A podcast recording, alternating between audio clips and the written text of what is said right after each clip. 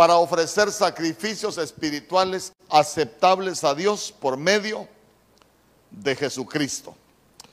Hemos hablado y, se lo voy a repetir porque para mí es importante. Pablo decía, hay cosas que, que se las tengo que repetir. ¿Por qué? Porque no nos van a hacer daño y nos van a servir para, para aprender. Nosotros como cristianos debemos de desarrollar sacerdocio.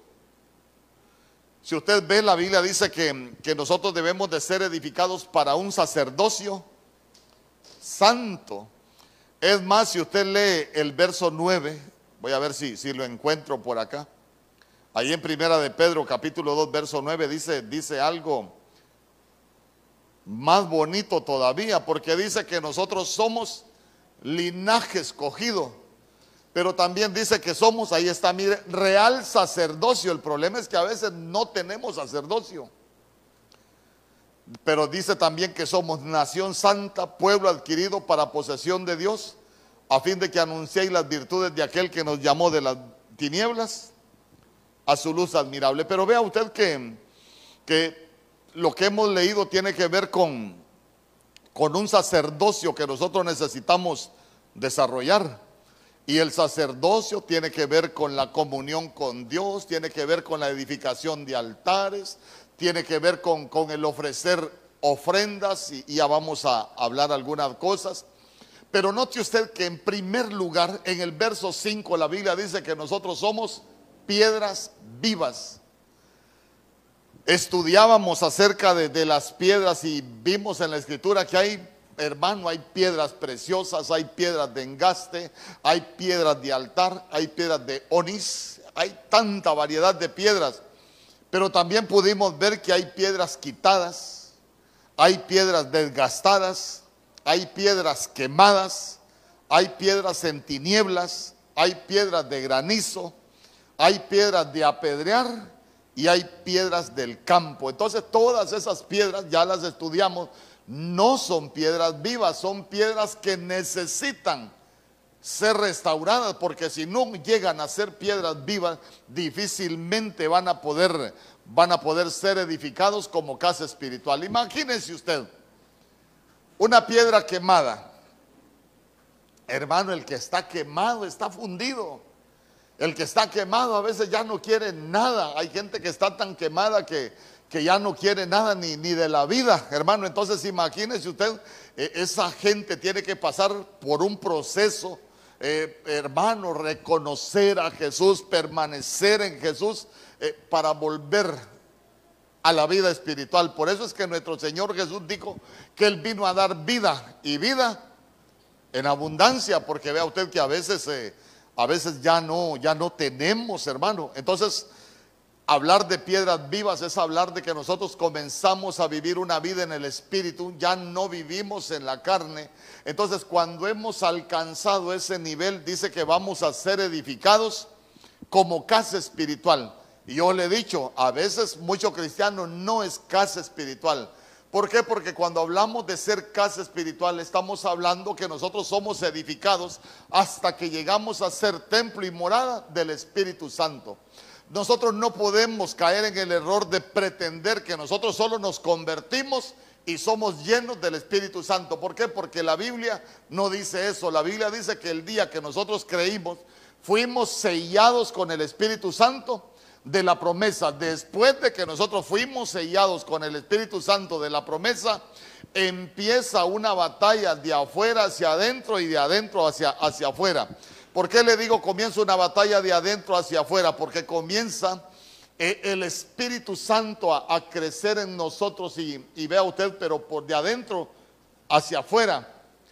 Pero de afuera hacia adentro también hay una batalla y es la carne que se levanta contra las cosas de, del Espíritu. Usted lo puede ver ahí en, en, Gálatas. Por eso Juan dijo que es necesario que Él crezca para que yo mengue. Claro, entonces vamos creciendo en las cosas del Espíritu y lo que va a ir menguando es, es la carne.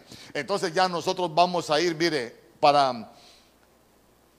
Vamos a ir desarrollándonos y, y edificándonos para ser templo y morada del Espíritu Santo.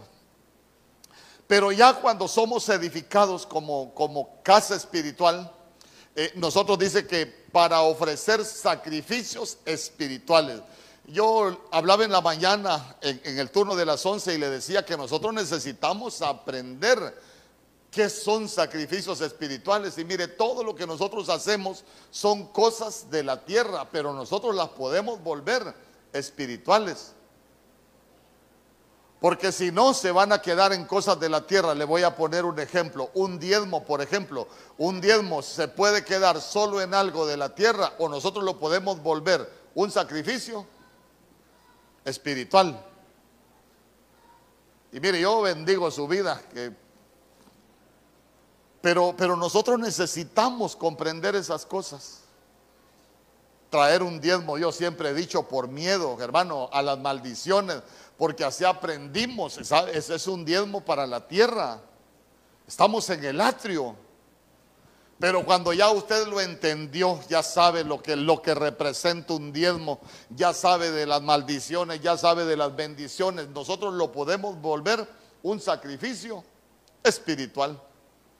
Imagínense con las ofrendas, yo le he dicho, la Biblia dice, nuestro Señor Jesús lo enseñaba, hermano, que si nosotros traemos nuestra ofrenda al altar y en el camino nos acordamos que un hermano tiene algo en contra nuestra, el Señor dice, deja tu ofrenda en el altar y ve primero y reconcíliate con tu hermano y después ven y presenta tu ofrenda. Mire, si usted, bueno, usted no, día conmigo, aquí no hay ninguno. Pero si alguien acostumbra a no estar en paz, malcriado, peleón, eh, vive la vida como quiere, puede traer una ofrenda, pero vino a echar una ofrenda en el alfolí, pero nunca llegó a ser un sacrificio espiritual. Se quedó en eso, vino a echar una ofrenda. Pero para nosotros no solo es echar una ofrenda, es presentar una ofrenda. Por eso, por eso usted nota la diferencia que acá no estamos hablando de, hermano, de que al Señor se agrada con cantidad, como muchos dicen que mientras más se da, más se agrada al Señor. No, hermano, una, una ofrenda puede ser abundante en cantidad y no ser agradable al Señor. Si no vea el pasaje usted de la viuda y el fariseo, ¿quién ofrendó más? El fariseo. ¿De qué ofrenda se agradó el Señor? De la que llegó con un corazón agradecido. Entonces ahí entendemos nosotros lo que es un sacrificio espiritual. Entonces uno, uno necesita, necesita ejercer ese sacerdocio, mire, para ofrecer sacrificios espirituales. Pero vea usted que esos sacrificios espirituales deben de ser aceptables a Dios. Diga conmigo, aceptables a Dios. Esas palabras aceptables también son agradables. Esa palabra aceptable también es que es algo bien recibido. Esa palabra aceptable también significa que el sacrificio que nosotros presentamos delante del Señor es aprobado. Aprobado. Entonces note que como estamos aprendiendo de sacerdocio, como estamos aprendiendo a cómo recuperar ese sacerdocio, nosotros debemos de procurar, escuche bien, debemos de procurar que los sacrificios espirituales que nosotros hacemos para el Señor sean aceptables.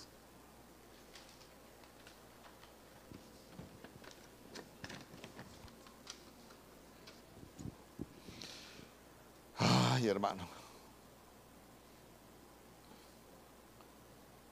Solo déjeme, voy a ver si tengo un verso anotado acá.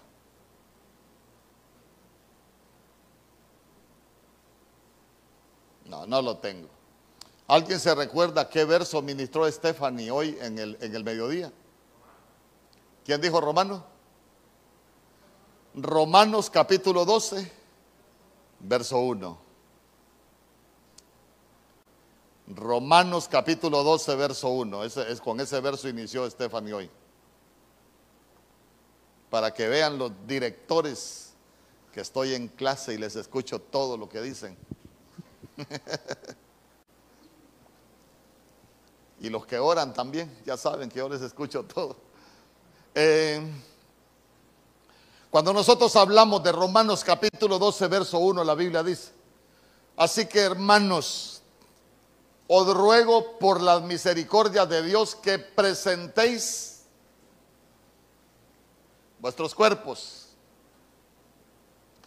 como sacrificio vivo, santo, agradable a Dios, que es vuestro culto racional. Una de las principales ofrendas que nosotros necesitamos presentar al Señor es este estuche, mire. Se recuerda usted que la Biblia dice, y todo vuestro ser, espíritu, alma y cuerpo sea guardado irreprensible delante del Señor. Cuando, cuando usted ve acerca de las ofrendas, cuando usted ve acerca de las ofrendas, eh, se va a dar cuenta que en el Antiguo Testamento, le voy a hacer la comparación, en el Antiguo Testamento los animales que se ofrecían en ofrenda al Señor tenían que ser sin defecto. Tenían que ser, hermano, sin problemas. Es más, es más, cuando usted revise el libro de Malaquías, sabe usted que el Señor se enoja con el pueblo. ¿Por qué? Porque le estaban ofreciendo animales con defectos. Entonces, claro, usted no es un animal, pero es una oveja de Dios. ¿Cuándo decimos amén? Ah, yo también soy una oveja. Entonces nosotros somos ovejas de Dios, entonces mire, nosotros deberíamos de subirnos al altar sin defectos.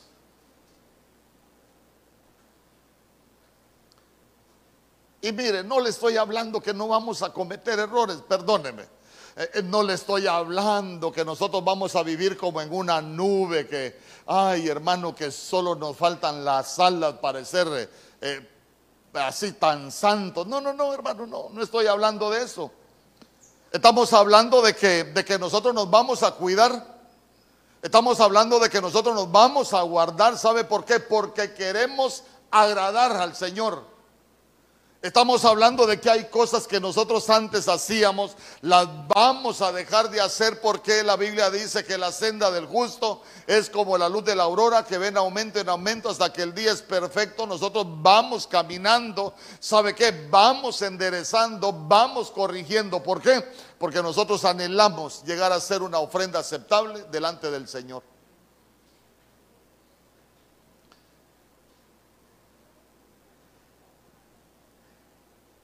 Y nosotros necesitamos subirnos al altar.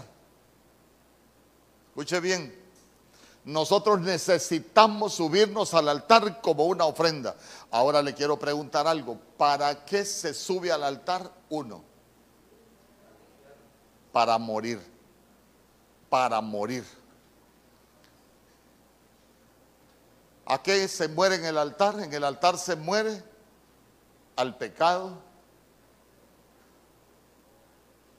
En el altar se tienen que morir los malos pensamientos. Uno, uno mire, batalla con muchas cosas. En el altar venimos a morir a las malas palabras. En el altar venimos a morir a los malos deseos. Hermano, porque nosotros tenemos en nuestro corazón ser una ofrenda, ser un sacrificio espiritual aceptable al Señor. Entonces ya se dio cuenta que hablar de ofrenda no solo es hablar de dinero, nosotros somos una ofrenda. Y la mejor ofrenda necesitamos ser nosotros. Porque sabe que hay ofrendas que no son agradables al Señor.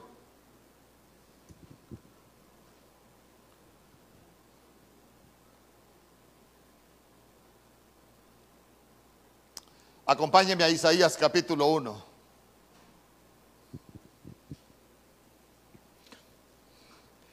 Yo no, yo no puse los versos, pero en el verso 11, y le voy a dejar de tarea, léase todo el capítulo 1 de, de Isaías. El Señor está enojado con el pueblo. No, Isaías 1.11.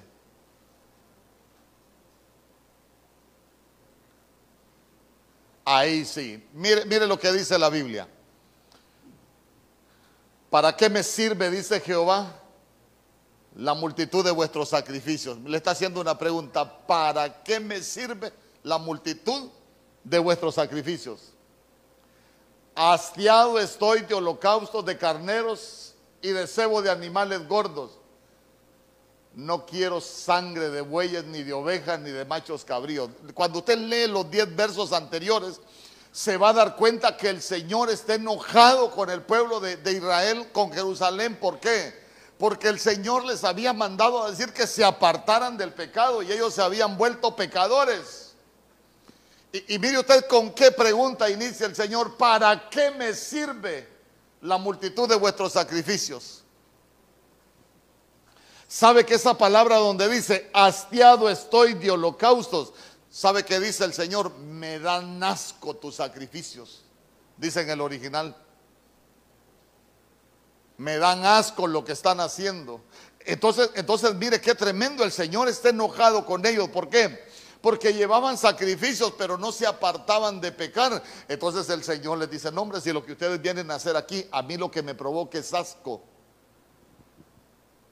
Mire, yo cuando, cuando estaba buscando cada palabra en el original, me quedé sorprendido porque digo yo, eh, a veces como que nos suavizan las cosas.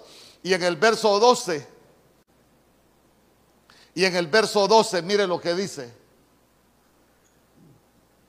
¿Quién demanda esto de vuestras manos cuando venís a presentarte de mí para hollar mis atrios? Yo no sé si usted logra captar la idea, pero ¿sabe qué les estaba diciendo el Señor? Ustedes aquí, ustedes aquí no vienen a ofrecer sacrificios. ¿Saben a qué vienen ustedes? A pisotear mi casa, a pisotear mis atrios. Hermano, qué terrible. Entonces ya se dio cuenta que, el Señor no estaba contento. ¿Por qué? Porque si bien es cierto, le iban a ofrecer sacrificios, pero no se arrepentían del pecado. El perdón para nosotros viene por el arrepentimiento. Verso 13.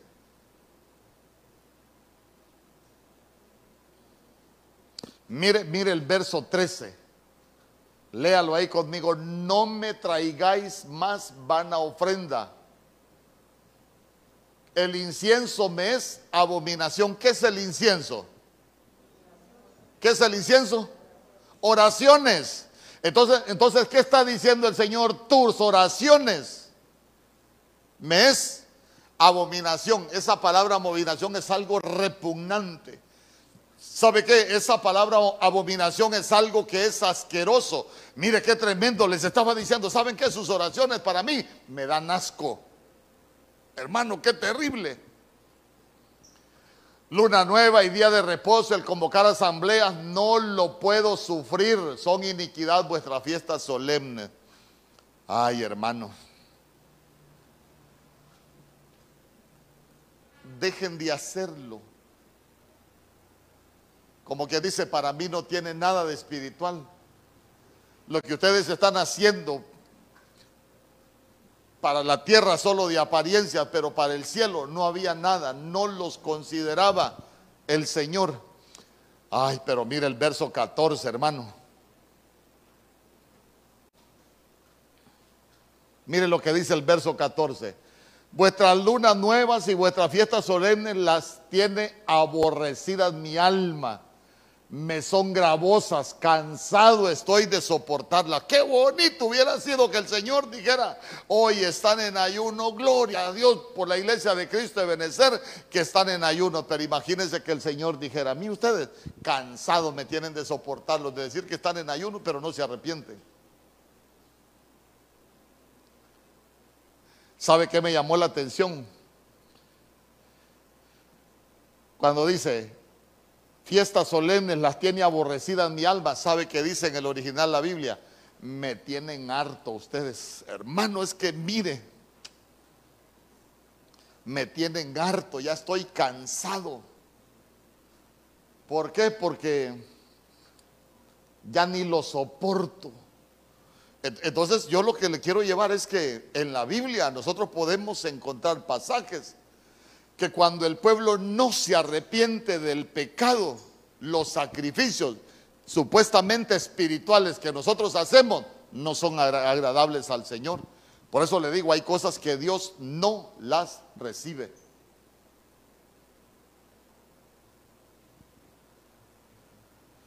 Ay, hermano.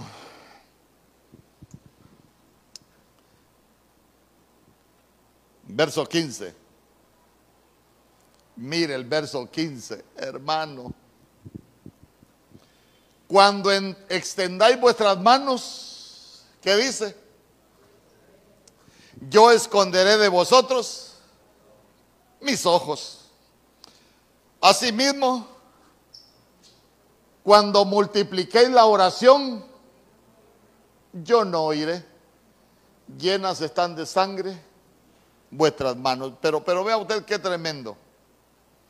La Biblia dice en el libro de los Salmos 141, allá por el verso 2, que el alzar las manos es una ofrenda. Escuche bien, libro de los Salmos 141, verso 2, la Biblia dice que el alzar las manos es como una ofrenda. Pero imagínense qué tremendo, hermano.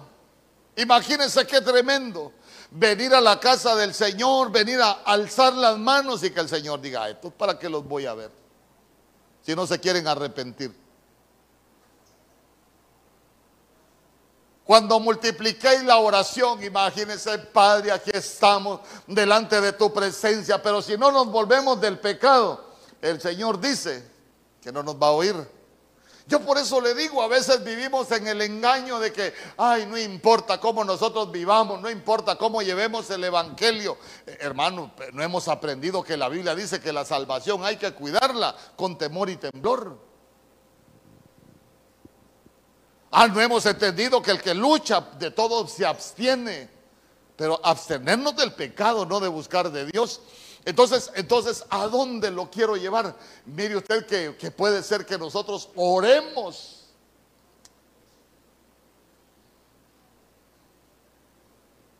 Pero el Señor no nos oye.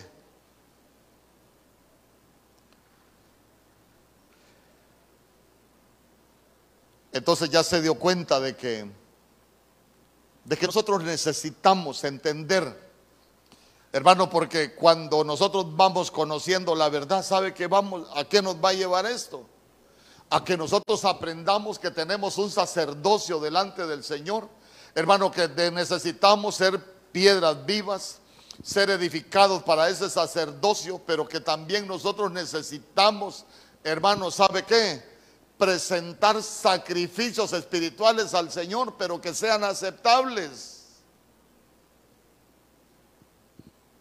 Porque sabe que qué triste sería que el Señor no nos acepte algo.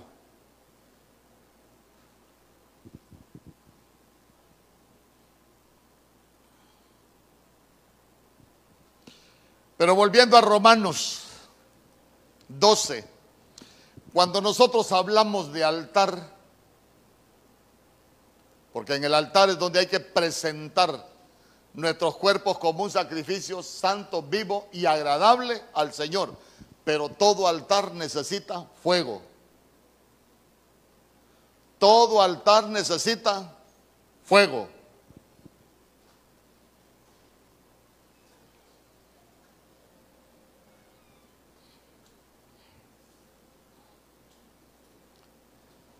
¿Se recuerda usted lo que Pablo le decía a Timoteo? Aviva el fuego. Yo le quiero preguntar, ¿cómo está su fuego? ¿Encendido? ¿Más o menos? ¿O apagadito? ¿Sabe, sabe, cuando uno nota cómo está su, su altar? Cuando nosotros tenemos aquella devoción, cuando nosotros tenemos aquella fuerza, hermano, para buscar del Señor, cuando tenemos aquella fuerza para evitar el pecado, cuando nosotros tenemos aquella fuerza que aunque venga la tentación no nos va a derribar, porque tenemos esa fuerza para salir huyendo, hermano, pero cuando el fueguito está apagado, fácilmente nosotros caemos.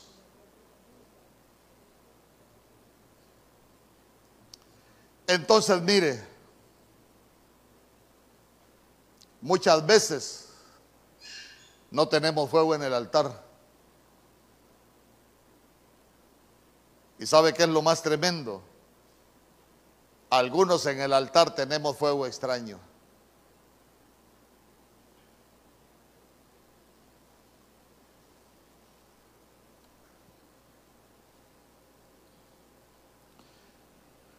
¿Se recuerda usted quiénes tenían fuego extraño en el altar?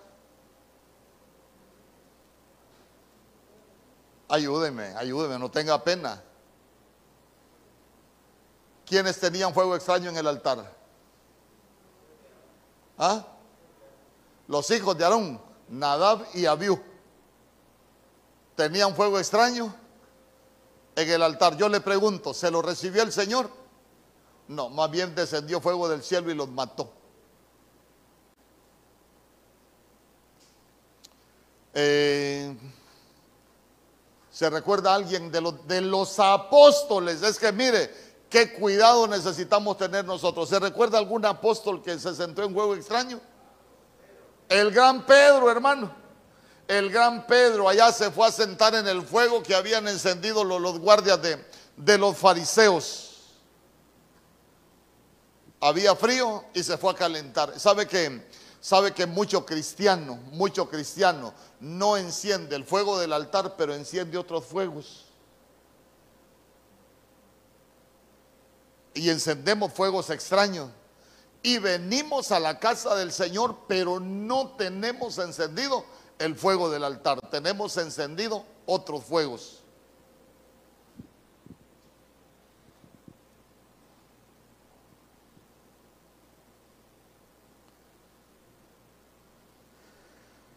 Ahora bien, ahora bien,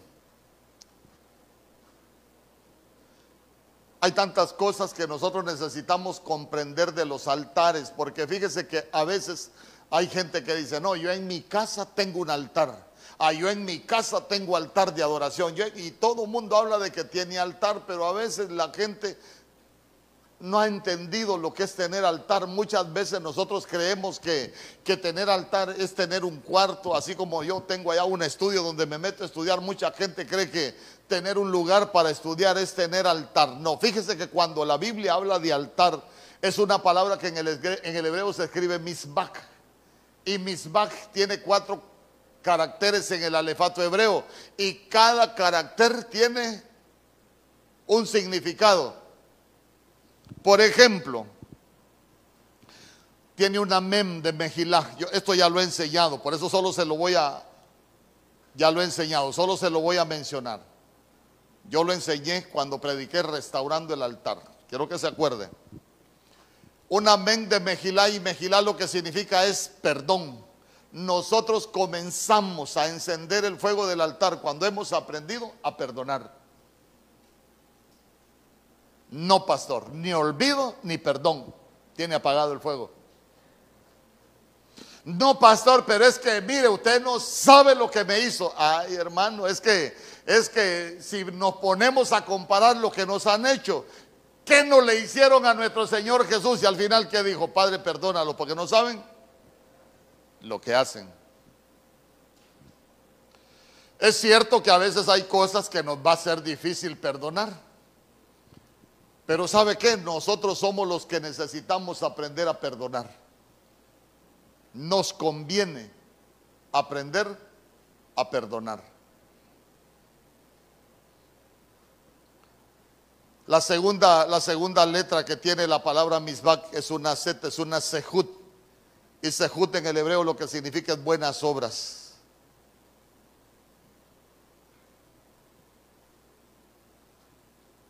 Buenas obras. Hermano, antes hacíamos malas obras, antes hacíamos malas cosas. ¿Sabe qué? Cambiemos las malas obras por buenas obras. Antes hacíamos malas cosas, ¿sabe qué? Dediquémonos a tratar de hacer buenas cosas.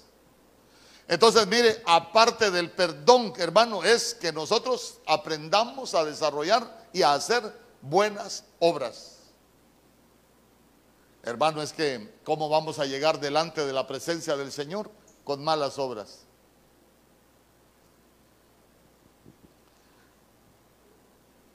La tercera letra de Misbah es una B, que en el hebreo es Berakah, y Berakah es bendición.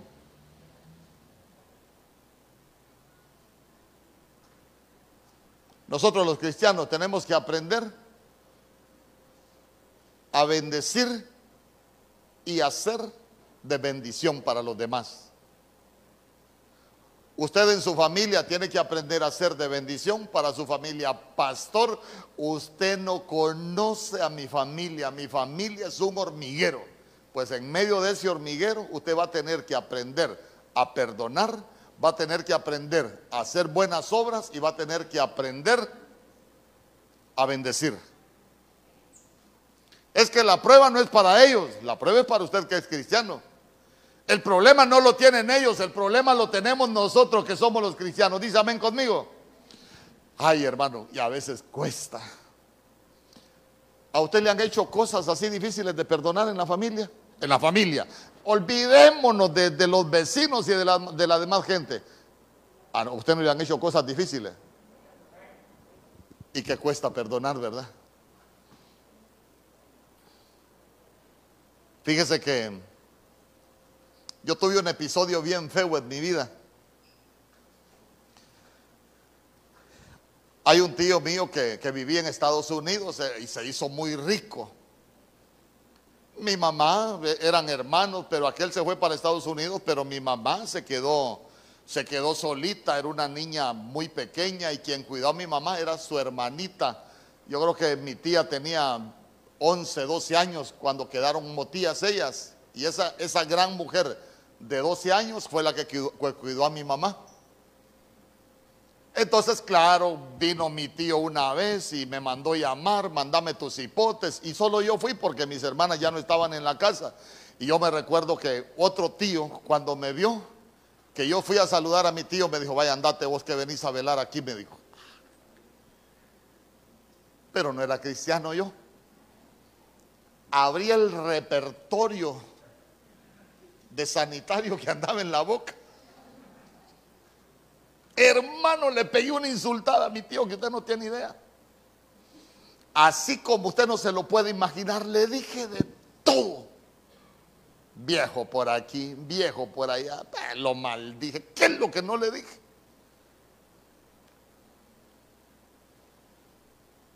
Y no volví. Jamás y yo dije, don, la casa de ese viejo, pero ni aún se muera, pongo una pata yo. Así, hermano. Ah, entonces, yo tuve otro tío que también era de el menor de mi mamá, creo, que se hizo predicador. Y ahí andaba un gran hombre de Dios. Y un día él cayó enfermo, y le estoy hablando poco antes de venirnos para Choluteca, cayó enfermo. Entonces yo lo fui a visitar. Tito me dice, el Tito, él, él, era bien cariñoso. Tito me dice, ¿verdad que usted enseña Biblia? Sí, le dije yo. Y ya perdonó a su tío. Me dijo, ah, hermano, ya perdonó a su tío, me dijo. No, le digo yo, yo ya no siento nada. No, es así, me dijo. No es así que usted ya no siente nada, me dijo. Usted dijo cosas, usted lo insultó, usted lo maldijo. Y hoy usted es predicador y usted tiene que aprender, me dijo. Ah, hermano, una gran lección. Le voy a dar un consejo, me dijo. Vaya donde ese hombre, pídale perdón por todo lo que usted le dijo. No importa ya lo que él le dijo y cómo usted se sintió. Lo que a usted le conviene es que vaya y le pida perdón. ¿Y sabe qué? Vaya rápido porque ya se va a morir, me dijo. Hermano, ¿cuántos han pensado alguna vez que una vez los hirieron y que pensaron que ya las heridas estaban cerradas y que de pronto uno vuelve a ver a las personas y uno sabe que todavía no está sano? ¿A quién le ha pasado? Gloria a Dios por ustedes. Porque a mí también me pasó. Fíjese que le estoy hablando, hermano. Mire, le voy a sacar cuentas. Creo que yo tenía unos 13 eh, años cuando, cuando, cuando me dijeron eso. Y le estoy hablando que yo era un hombre de, de 40 años. Habían pasado más de 30 años. Más si es posible. Casi 40 años. Y cuando yo vi a mi tío ¿Sabe que yo sentí como repudio por él? Sentí feo, hermano. Pero dije yo, no, tengo que pedirle perdón a este viejito. Con este clavo no me quedo. Entonces yo vine y le dije, ¿sabe, sabe, sabe quién soy yo? ¿Y sabe qué me dijo? Sí sé quién sos, me dijo. Y te he estado esperando porque yo también quiero pedirte perdón, me dijo. Hermano, nos perdonamos, nos abrazamos y sabe que como a los dos días se murió. Y me dijo, yo te estaba esperando. Hermano, como que solo me estaba esperando para morirse. Pero el bien era para mí. Ahora le quiero decir algo el daño que te hicieron puede haber sido de lo peor. Pero para tener altar con fuego encendido, nosotros tenemos que aprender a perdonar. ¿Sabe qué? Pero a perdonar de todo corazón. Yo le pregunto, si usted hubiese estado en la posición de nuestro Señor Jesús, yo le aseguro que hay cosas que usted hubiese dicho, no, esa yo no se la perdono. Pero, pero Él nos perdonó a nosotros hasta lo más bajo que nosotros hemos hecho. ¿Y por qué a nosotros muchas veces nos cuesta perdonar? ¿Sabe por qué? Porque tenemos apagado el fuego del altar. Porque cuando lo tenemos encendido, hay cosas que no nos van a costar.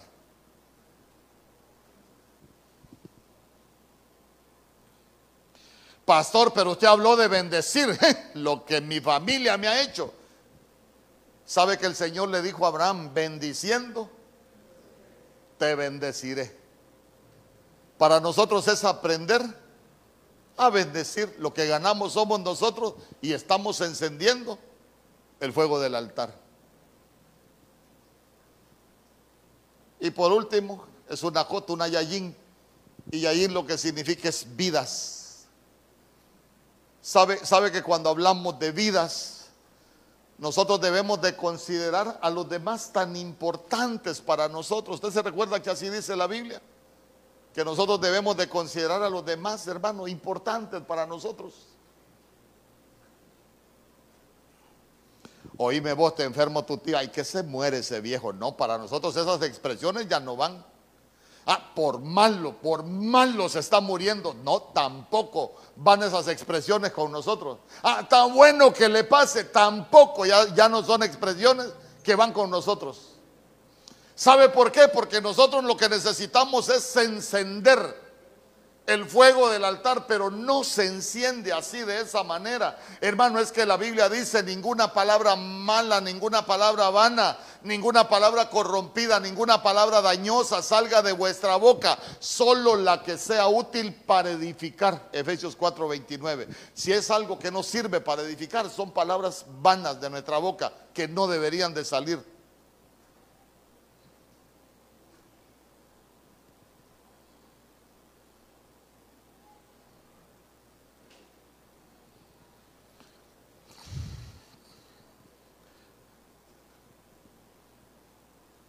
Y ahí encendemos el fuego del altar. Se lo vuelvo a repetir, porque como hoy hemos venido a recuperar sacerdocio, si nosotros no hemos aprendido a bendecir, aprendamos a bendecir. Pastor, me hizo daño cuando esté orando, Padre, yo te pido que lo bendigas, yo te pido que la bendigas, aunque le cueste.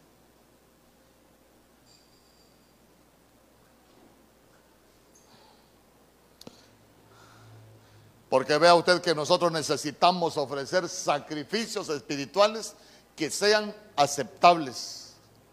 Hermano, es que mire, nosotros leemos historia de grandes hombres en la Biblia, pero ¿sabe por qué hicieron la diferencia delante de Dios? Porque ofrecieron sacrificios aceptables delante del Señor. Uno se maravilla la forma en que el Señor le respondía a a Daniel, por ejemplo. Sí, pero es que Daniel siempre que hizo algo lo hizo con la intención de agradar al Señor. Entonces para nosotros es cuando ofrecemos esos sacrificios espirituales que sean agradables al Señor. Mire lo que dice la Biblia, Hebreos capítulo 13, verso 15.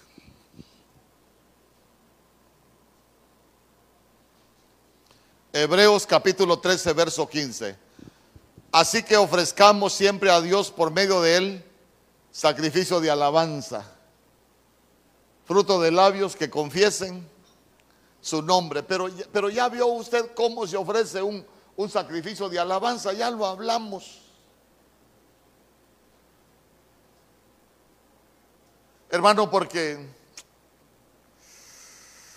ay, cómo cómo nosotros nos podemos salir fácilmente del sacerdocio, cómo fácilmente nosotros podemos estar en una iglesia, pero ¿sabe qué? Sin ejercer sacerdocio. Fíjese que a mí hay cosas que me impactan de la escritura y digo yo, cómo hay que tener cuidado hasta para poderlas enseñar. ¿Sabe por qué? Porque uno no desea que nadie salga bajo condenación. No, lo que nosotros necesitamos es aprender lo que, lo que debemos hacer. ¿Cuántos dicen amén?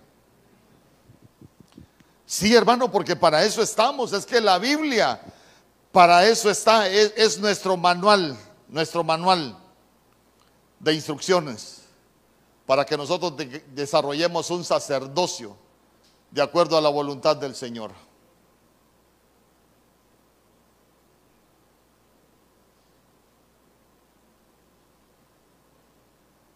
Cuando, cuando usted sigue leyendo, en Pedro dice, en el 9 nosotros leímos que hay que ofrecer sacrificios espirituales, pero que sean aceptables. Y en el verso 11, primera de Pedro capítulo 2, verso 11, fíjese que la Biblia nos empieza a enseñar otras cosas que nosotros deberíamos hacer para ofrecer sacrificios espirituales aceptables a Dios. Y mire lo que dice.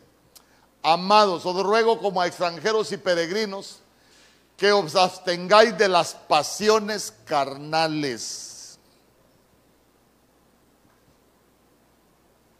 que batallan contra el alma, que combaten contra el alma. Quiere ofrecer sacrificios espirituales agradables a Dios, necesitamos abstenernos de las pasiones carnales. Ay, hermano, imagínese usted cómo alguien en adulterio va a llegar a un altar pretendiendo tener un fuego encendido. Cómo alguien va a llegar eh, con ese tipo de pecado pretendiendo tener comunión con el Señor la fornicación, los vicios. Es que la Biblia dice, ¿acaso no sabéis que los borrachos, los adúlteros, los idólatras, los afeminados no entrarán en el reino? No más si no van ni a entrar al reino, peor para que tengan una comunión con Dios. Entonces, mire, nosotros necesitamos, necesitamos abstenernos de los deseos carnales. La Biblia dice que a nosotros nos han dado un espíritu de dominio propio. Y para eso es que nos dieron espíritu de dominio propio. Ah, yo creo que el espíritu de dominio propio para mí es que sepa dominarme cuando no quiero ir a la iglesia. No, para eso no. Es para abstenernos de los deseos de la carne.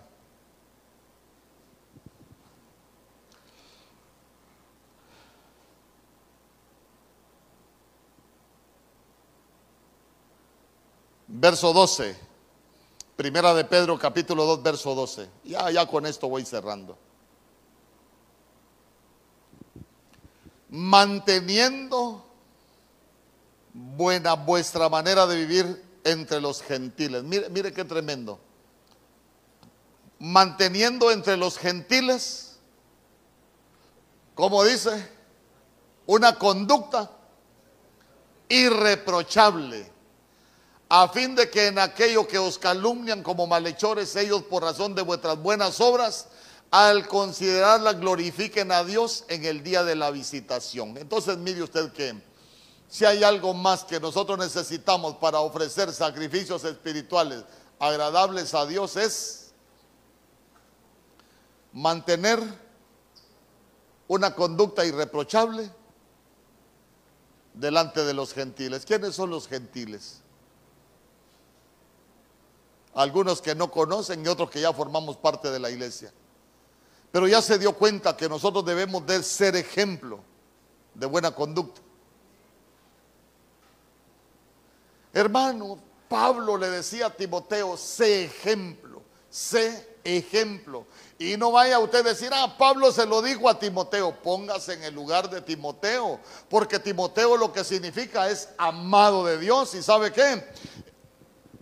El Padre mandó al Hijo a morir por los amados, o sea que nosotros somos los Timoteos, nosotros somos los llamados a ser ejemplo.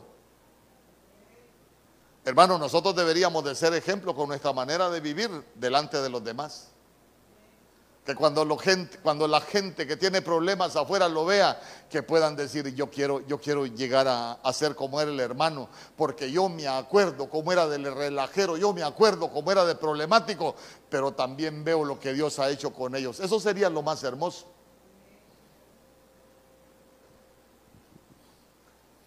Ay, hermano, pero a veces nuestra conducta no es irreprochable. Yo le he contado que una vez una hermana venía a las 3 de la mañana saliendo ahí de, danzar de la disco. No venía de bailar, venía de danzar. Y el taxista, hermano, parado enfrente de la disco, andaba escuchando al apóstol Germán. La Biblia, palabra infalible, con el apóstol Germán Fonte. ¿A usted le gusta escuchar al pastor Germán? Si, ay, yo voy a la iglesia del, pastor Germán que abrieron aquí en Choluteca, ahí es donde el pastor Mario. Y le dijo la hermana, lo invito, le dijo. ¿Y sabe qué le dijo el taxista? No, yo para ser igual que usted, mejor no voy a la iglesia, le dijo. Y era hermana. Bueno, creo que era prima hermana.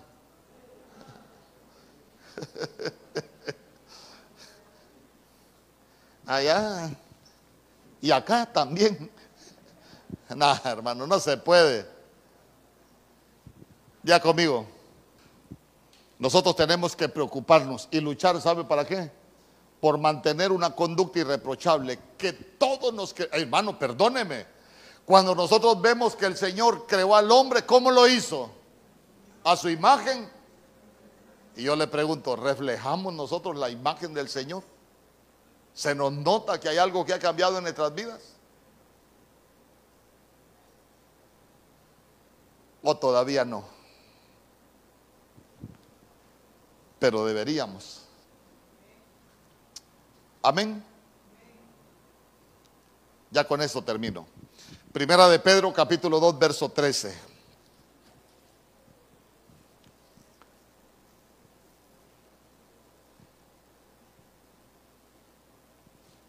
Mire lo que dice. Por causa del Señor, someteos a toda institución humana ya sea al rey como a superior.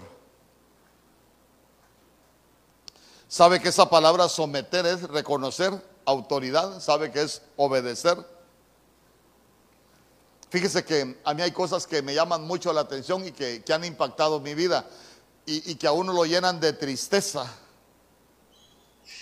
Porque cuando estuvieron de moda las manifestaciones, yo vi apóstoles, pastores, y todo lo, todas las hierbas que usted quiera, hasta con camisas identificadas con movimientos políticos en la plaza manifestándose. Eh, y, digo yo, ¿en qué parte de la, de la Biblia dice que nosotros tenemos que amotinarnos contra las autoridades?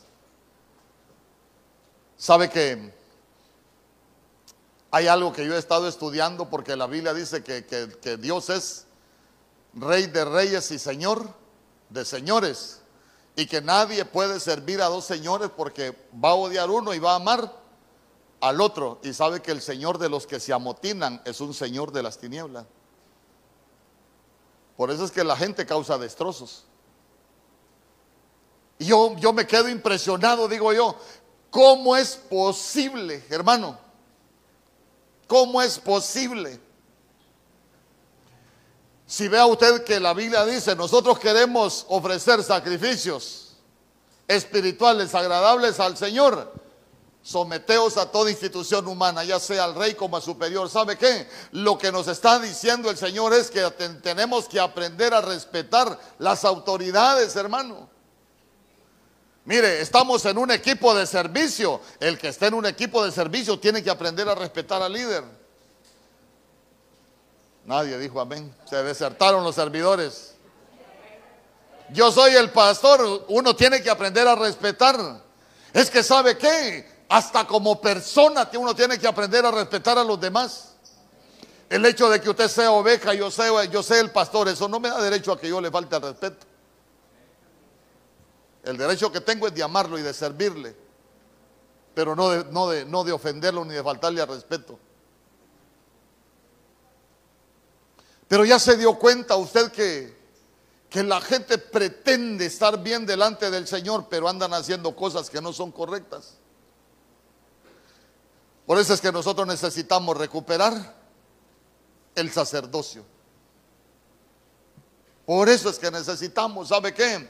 Hermano, cuando nosotros tenemos sacerdocio, usted se va a dar cuenta que hay muchas cosas que van a cambiar en nuestra vida.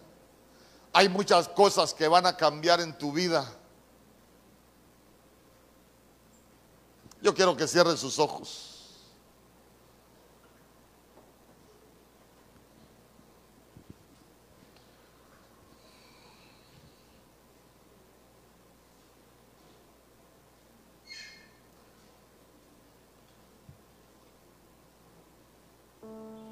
Porque mire qué, qué situaciones en las que nosotros podemos aprender en la escritura.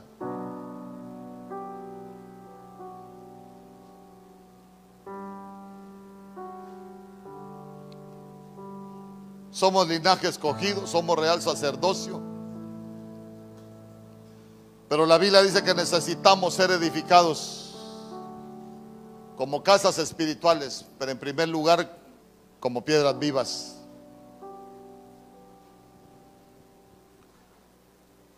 Como piedras vivas.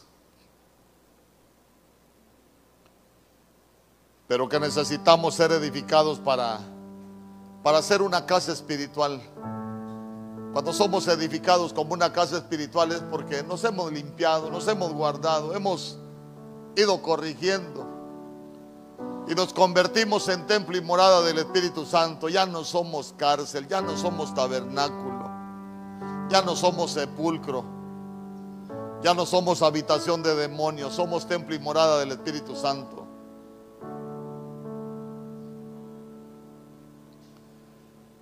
Pero un sacerdocio para ofrecer sacrificios espirituales, vea usted que no es cualquier sacrificio.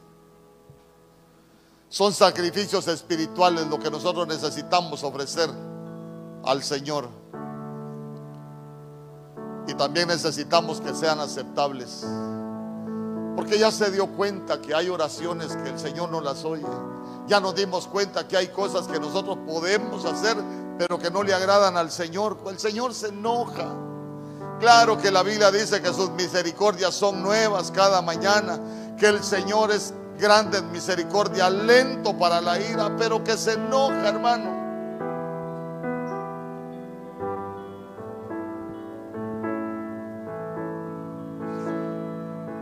Pero que nosotros le digamos, Señor, yo quiero recuperar ese sacerdocio de, de ser piedra viva, de ser edificado como casa espiritual. Quiero ofrecerte sacrificios espirituales, pero no cualquier sacrificio sino que lo que yo te ofrezca tú lo puedas aceptar porque te he agradado.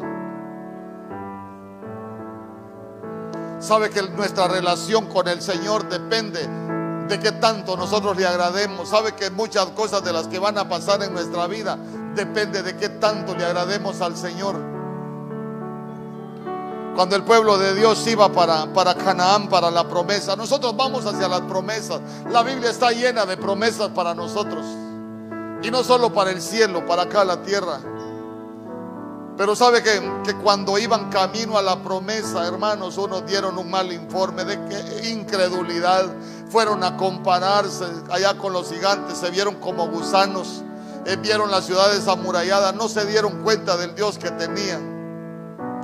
Pero Josué y Caleb decían, Si nosotros agradamos al Señor, el Señor nos dará esa tierra.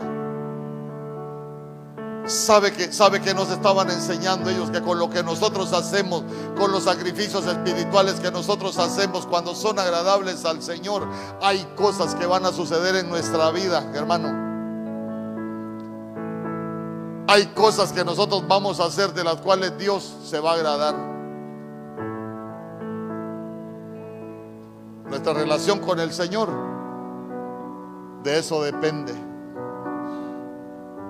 ¿Qué tanto le agradamos?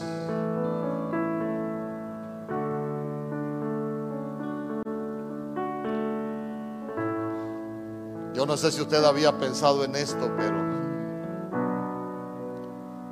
nos esforzamos nosotros por agradar al Señor en todo lo que hacemos como cristianos. Cuando haces algo para el Señor, lo haces pensando en agradar al Señor.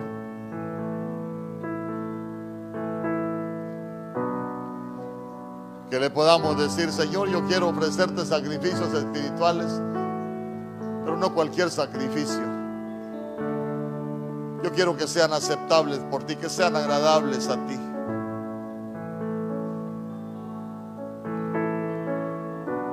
Con un espíritu diferente.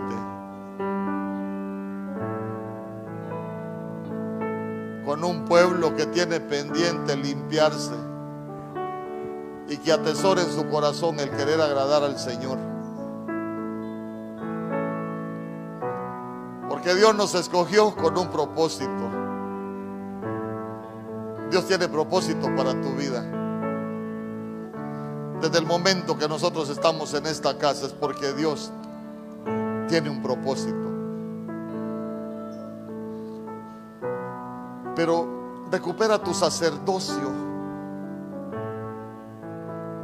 ¿Y sabe qué es eso? No hacer las cosas de cualquier manera, sino que tener en nuestra cabeza siempre, en nuestra mente siempre, Señor, lo que yo quiero hacer, lo quiero hacer para agradarte a ti. Cuando yo cante, quiero agradarte a ti. Cuando yo sirva, quiero agradarte a ti. Cuando yo ofrende, quiero agradarte a ti. Cuando yo diezme, quiero agradarte a ti. En todo lo que usted haga, cuando ande en la calle, quiero agradarte a ti. Allá con mi familia, quiero agradarte a ti. Todo lo que nosotros hacemos, que, que lleve esa parte de nuestro pensamiento, queremos agradarte para que lo que hacemos sea aceptable a ti. En el nombre poderoso de Jesús. En el nombre poderoso de Jesús, recuperando el sacerdocio. Recupera ese sacerdocio. Recupera. Sabe que hay cosas que nosotros vamos descuidando, se nos va pagando el altar. Y a veces uno dice, no, pero yo antes tenía una, una comunión tan bonita con el Señor, pero no sé qué está pasando. ¿No será que descuidaste tu altar, descuidaste tu comisión, recupera tu sacerdocio. Antes yo sentí una pasión por hacer las cosas para el Señor. ¿No será que algo descuidaste? Recupera tu sacerdocio, recupera la pasión, recupera la fuerza. En el nombre poderoso de Jesús.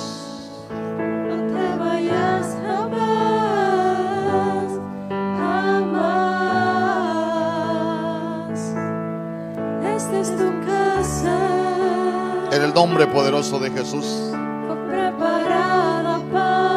Ahí solo medite un momento. ¿Cómo está tu sacerdocio? ¿O será que necesita recuperarlo?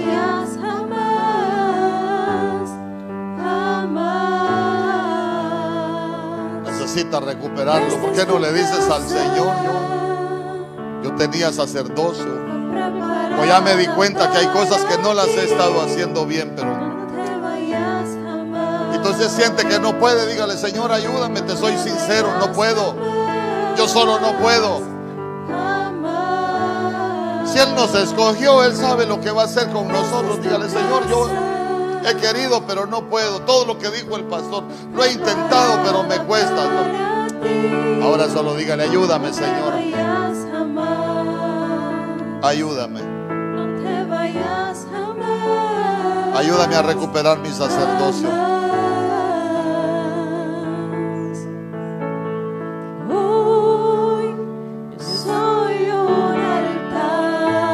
Póngase de pie y dígale al Señor, yo soy un altar.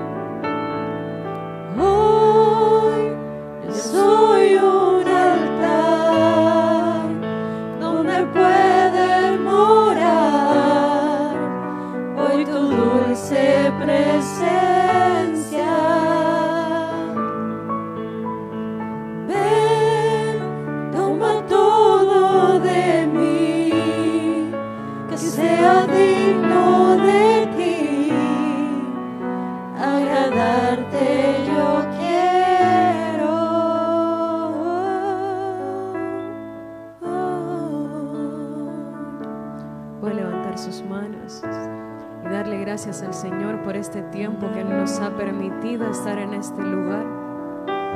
Gracias te damos, mi Señor, por la palabra que has traído esta noche. Gracias porque nos has hablado, porque tú te has acordado de nosotros. Te pedimos, Señor Jesús, que nosotros siempre podamos permanecer fieles a ti, que nosotros podamos ser gente de altar, que nosotros cada día muramos al pecado, muramos a los malos pensamientos, a las malas obras, que nosotros, Señor Jesús, podamos perdonar aún aquellos que nos han hecho daño, en el nombre poderoso de Jesús. Te pedimos, Señor Jesús, que tú guardes a cada uno de nosotros, de los que estamos en este lugar, que seas tú guardando nuestras vidas, la vida de nuestras familias, aún de los hermanos que no están aquí presentes. Mira, Señor Jesús, allá a la distancia, si alguno tiene alguna necesidad o si están enfermos, que seas tú extendiendo tu cetro de misericordia hacia ellos y que tú puedas llevar sanidad allá donde se encuentren para que pronto puedan estar sirviendo juntamente con nosotros.